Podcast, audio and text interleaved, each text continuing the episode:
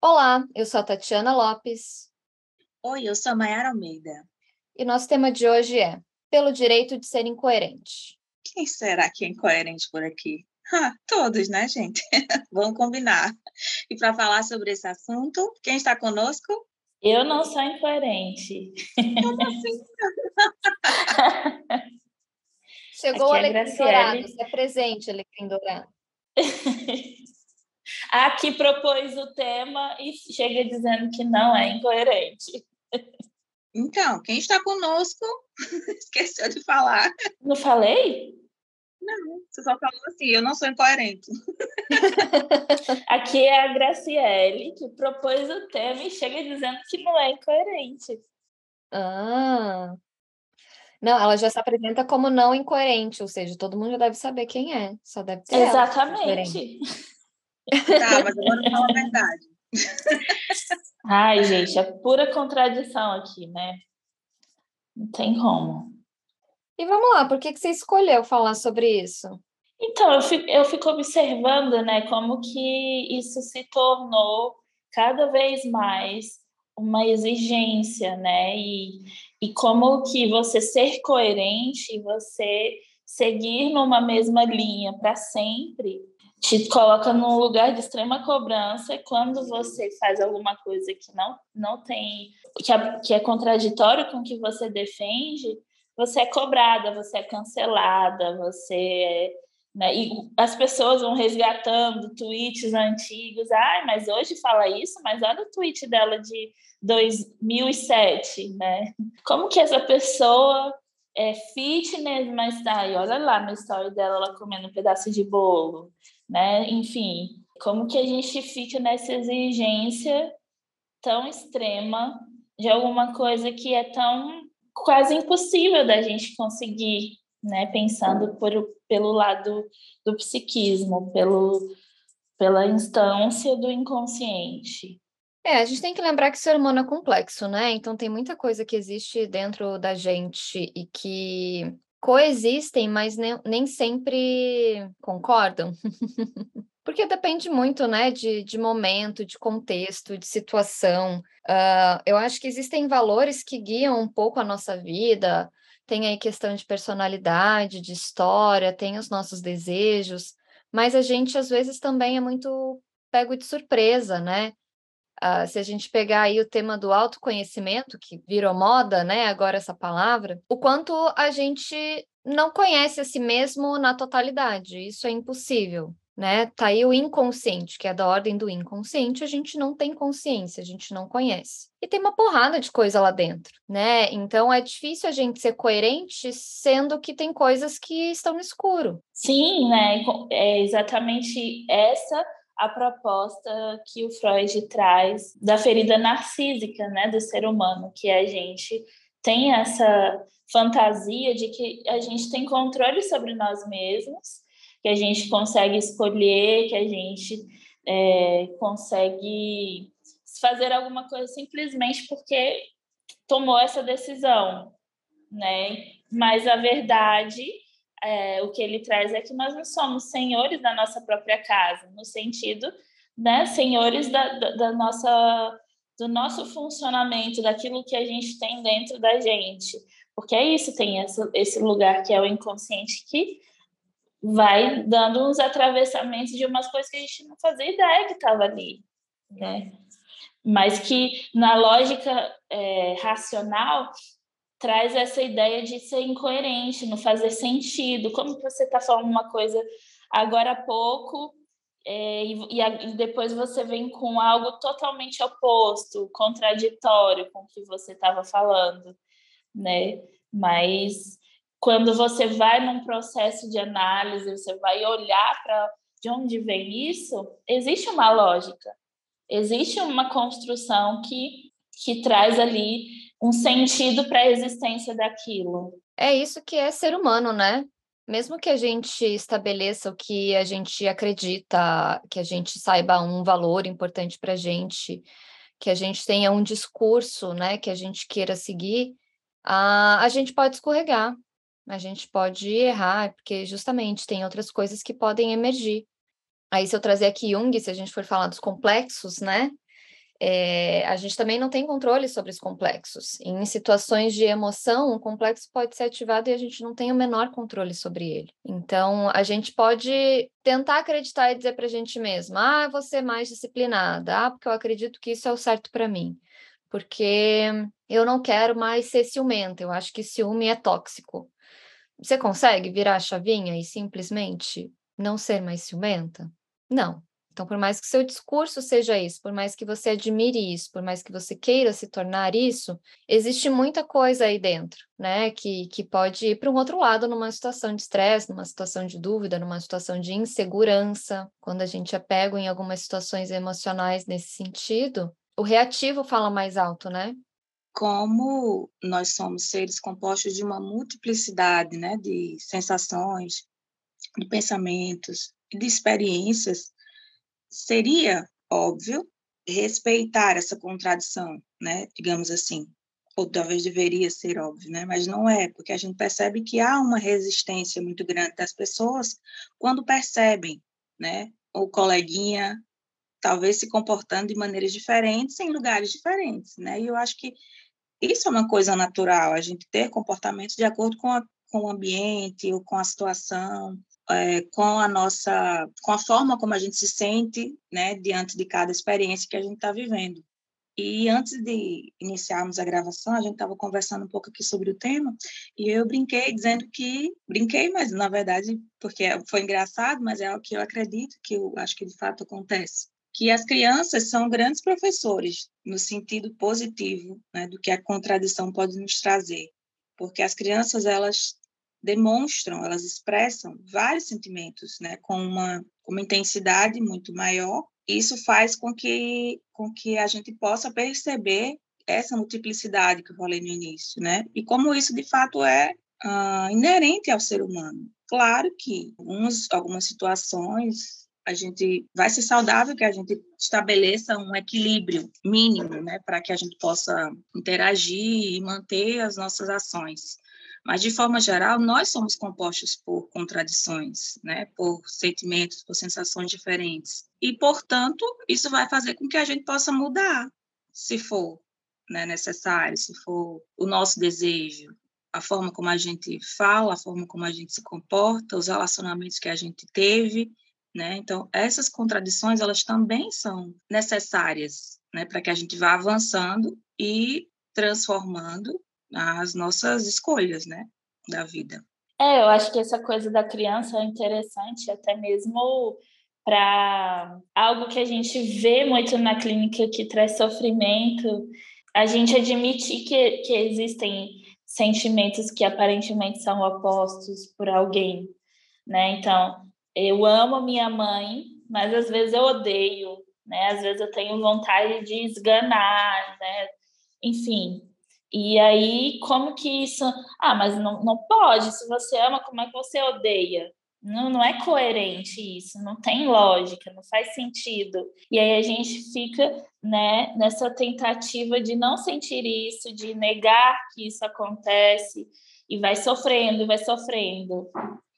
Né? Então, como que a gente pode dar lugar para essas coisas e entender que o amor não deixa de existir se em algum momento você vive alguma coisa que te dá raiva, que te dá ódio, e você sente isso por aquela pessoa também. É, e daí aqui da gente falar da ambivalência, né? É, a ambivalência traz muito isso, de é, sentir coisas que são é, aparentemente opostas ao mesmo tempo, né?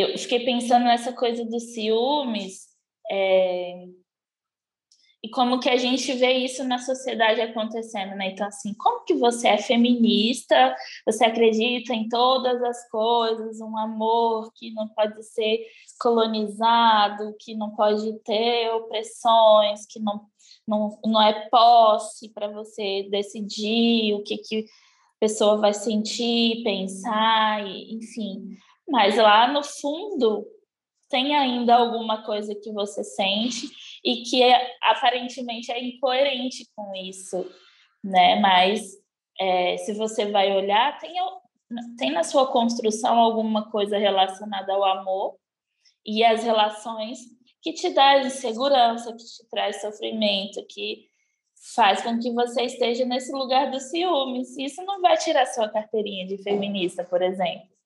Né? Mas se, se acontece isso, por exemplo, na internet, vira um cancelamento fenomenal, assim, né? É, então, essa coisa da, da ambivalência, né, eu acho que é muito interessante, porque é, eu vejo que alguns pacientes às vezes até se sentem culpados de sentir prazer ou alegria em algumas situações, né? Aqui até se a gente falar do sexual, então tem o próprio masoquismo, né? É, é, existe um prazer na dor, assim, também. Existe prazer na submissão, existe prazer em algumas coisas que aí parecem contraditórias, né? É, é para gerar sofrimento, mas é, é gostoso. Então, para algumas pessoas é, é difícil estar nesse lugar, né?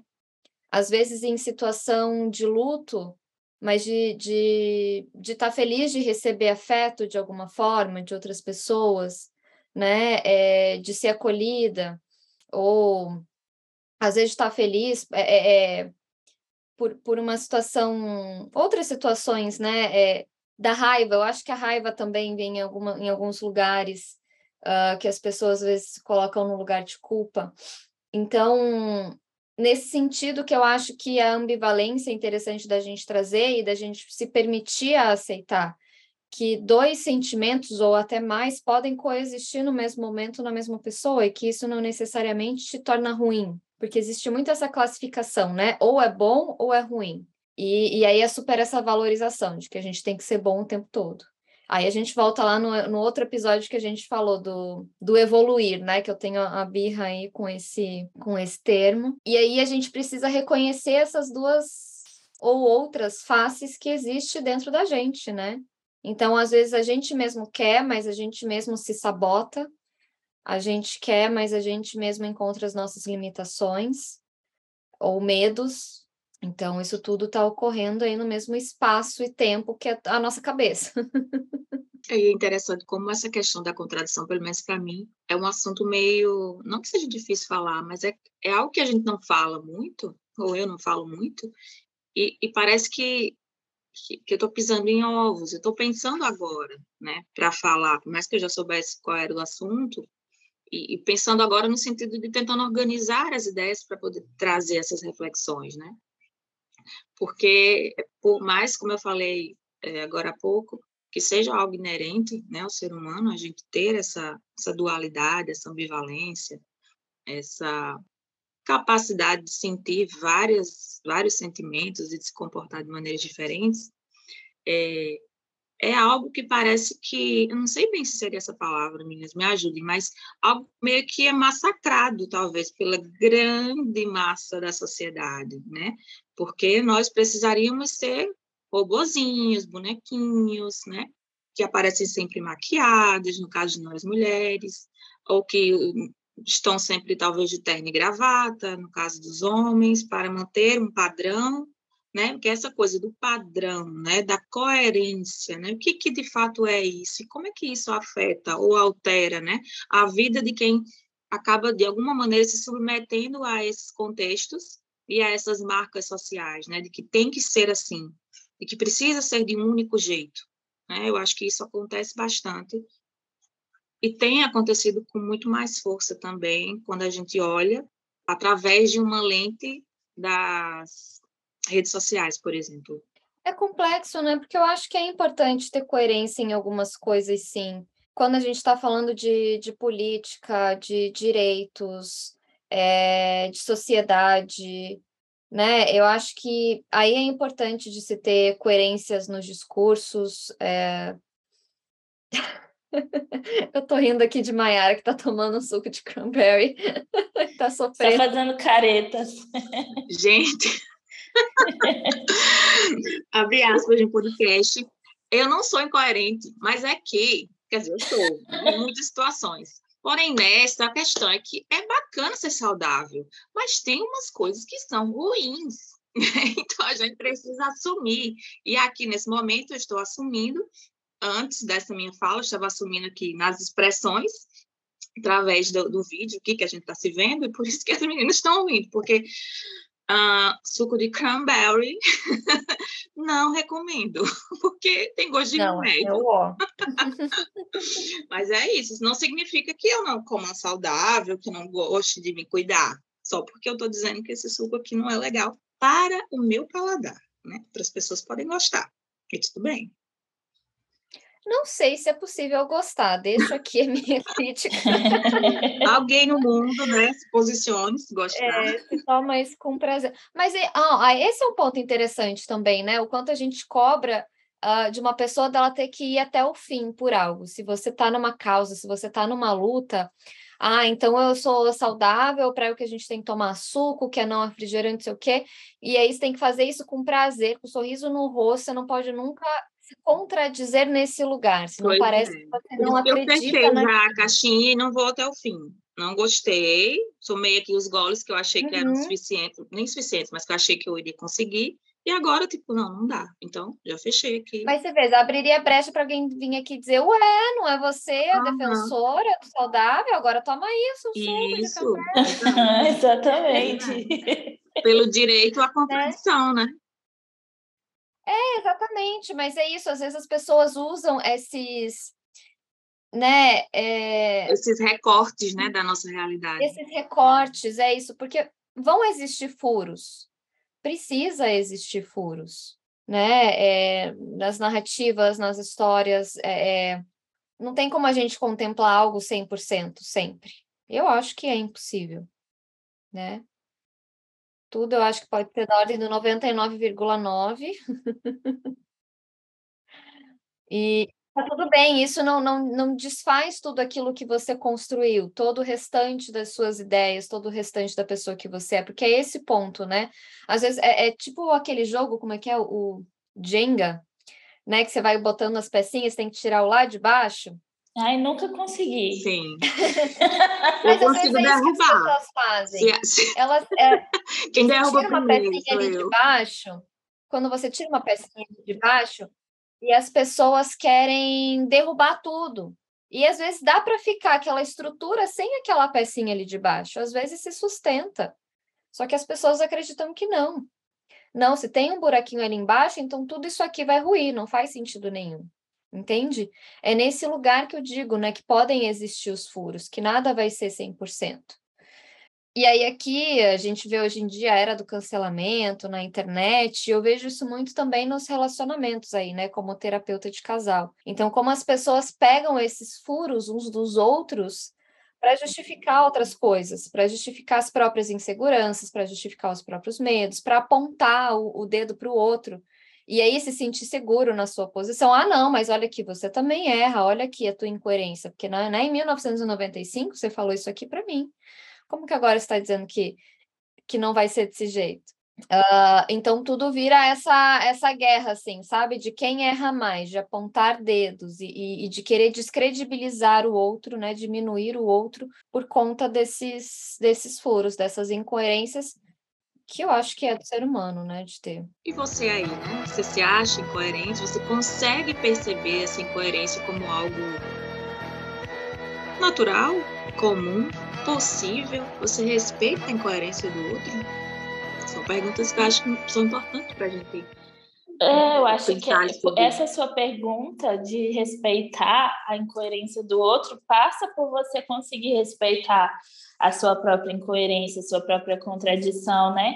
Porque eu vejo que esse movimento do cancelamento e dessa exigência tão ferrenha do que o outro tem que sustentar, porque em algum momento ele disse que era aquilo que, né, que representava e ele acreditava, é, vem muito desse lugar de é, um medo muito grande que as pessoas e que você mesmo olhe para si e veja que você tem incoerência, então vou apontar, vou apontar muito fortemente para o outro, para todo mundo só ver o outro, e, e eu me livrar dessa angústia que está dentro de mim, de me reconhecer nessa contradição também. Então, eu só reconheço no outro, exijo do outro, porque aí aplaca um pouco em mim, né? Isso. Eu não tenho que olhar para as minhas, eu estou só olhando para dos outros, né? Mas é, mas é como que a gente, ao falar do outro, está falando da gente também, né? Porque se incomoda tanto no outro, é porque em alguma medida algo seu tem ali, né? E você não está olhando. É isso, eu acho que a gente tem que aceitar um pouco mais a contrariedade, a incoerência. E às vezes a gente. Acho que também é sobre diversidade, né?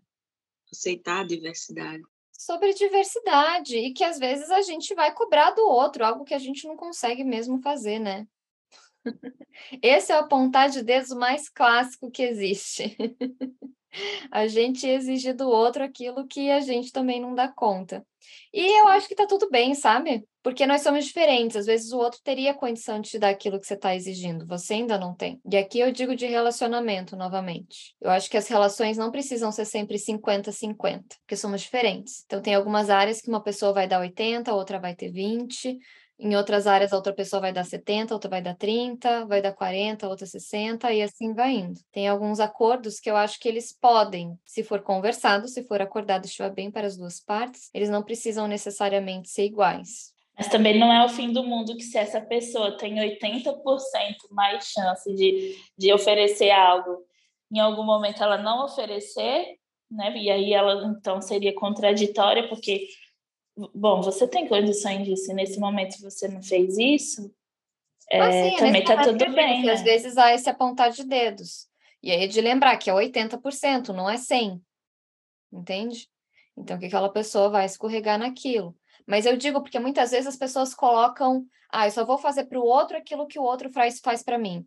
E numa relação é uma cilada, porque existem a tal da reciprocidade, né? Personalidades diferentes, sabe? Um é mais carinhoso que o outro, o outro é mais disponível que o outro, é, é, um gosta mais de sair que o outro, né? Um tem mais dinheiro que o outro. A gente vem aí da semana onde, né, explodiu coisa do Caio Castro de paga a conta, não paga a conta, né? Polêmicas à parte, mas assim, às vezes uma pessoa tem mais condição financeira do que a outra. Então, é, quando esses acordos funcionam, as duas partes estão bem, eu acho que elas podem não ser 50-50, entende? É nesse ponto. Mas às vezes a gente aponta para o outro nesse lugar, né? Ah, eu fiz para você. E aí, você não vai fazer para mim? Eu acho que esse exemplo do Caio Castro aí é interessantíssimo para a gente pensar como que é a diversidade que tem mais de uma coerência para uma mesma situação, né?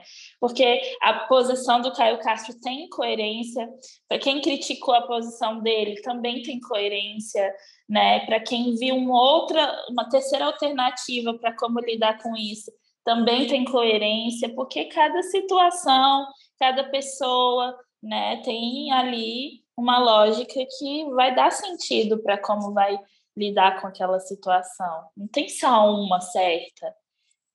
E nem, e nem que só porque o Caio Castro falou aquilo, que ele tenha que né, não pagar a conta de todas as vezes. Porque ele também pode é, transitar ali, né? No, no, como que ele vai lidar com as coisas. Que ele vai sentir em cada encontro, é, né? Espero que ele transite, de fato, que ele não, não tenha... É, a não tenha Só tem a contrariedade dele, né? Ele não quer pagar, não quer se sentir compelido, mas ele também não sugere, porque ele pode chegar e falar, ô, oh, amizade, passa aqui metade do meu cartão. E pronto, não é? E ele falou de um lugar de obrigatoriedade, né? Quem é que está obrigando ele a fazer alguma coisa é. nas relações dele? Né? Não acho pobre que homem oprimido, isso, pobre homem oprimido, né? Chegamos a... Polêmicas estão aí agora para a gente pensar. Cada um investiga aí a sua própria contrariedade, acolha, reflita aonde que estão esses furos, se faz sentido mudar ou, ou não, enfim, aceitar isso. Uh, e nessas cobranças aí, né? Quando a gente aponta o dedo para o coleguinha, se é realmente uma incoerência não negociável, se é realmente é, é um furo que faz parte, e vamos pensar nessas negociações aí de relações. É isso aí, gente. Bom, agradeço aqui Grace que veio e nos trouxe esse tema, dizendo que ela não é contraditória. Porém, já sabemos que tudo, que se você chegou até o fim, sabemos que tudo não passou de uma grande brincadeira, porque somos todos contraditórios. Somos. Então, aí eu quero me defender. Foi uma brincadeira, mas ao mesmo tempo eu estava defendendo um ponto, né? Que se a gente é, pensa numa outra lógica, a contradição não é necessariamente uma contradição, não é uma incoerência. Faz parte, porque é todo um conjunto que pode coexistir. Freud né? Então, é coerente ser contraditório, é isso você está dizendo, ela está confundindo. É coerente ser contraditório, exatamente. Então é isso, aos cinco minutos do segundo tempo, ela deixa aí essa. Um novo podcast, né? Um tema para um novo podcast. Isso é Filosofou toda aqui. então, ela está dizendo que ela é coerente, porque ela é contraditória. Então fica essa mensagem aí para você, ouvinte. Nos acompanhe aqui, nossos episódios estão saindo quartas-feiras, quinzenalmente. E agradeço aí a quem está ouvindo e acompanhando a gente nessa segunda temporada. Um beijo a todos vocês, até a próxima. Beijo, tchau. Beijo, gente, tchau.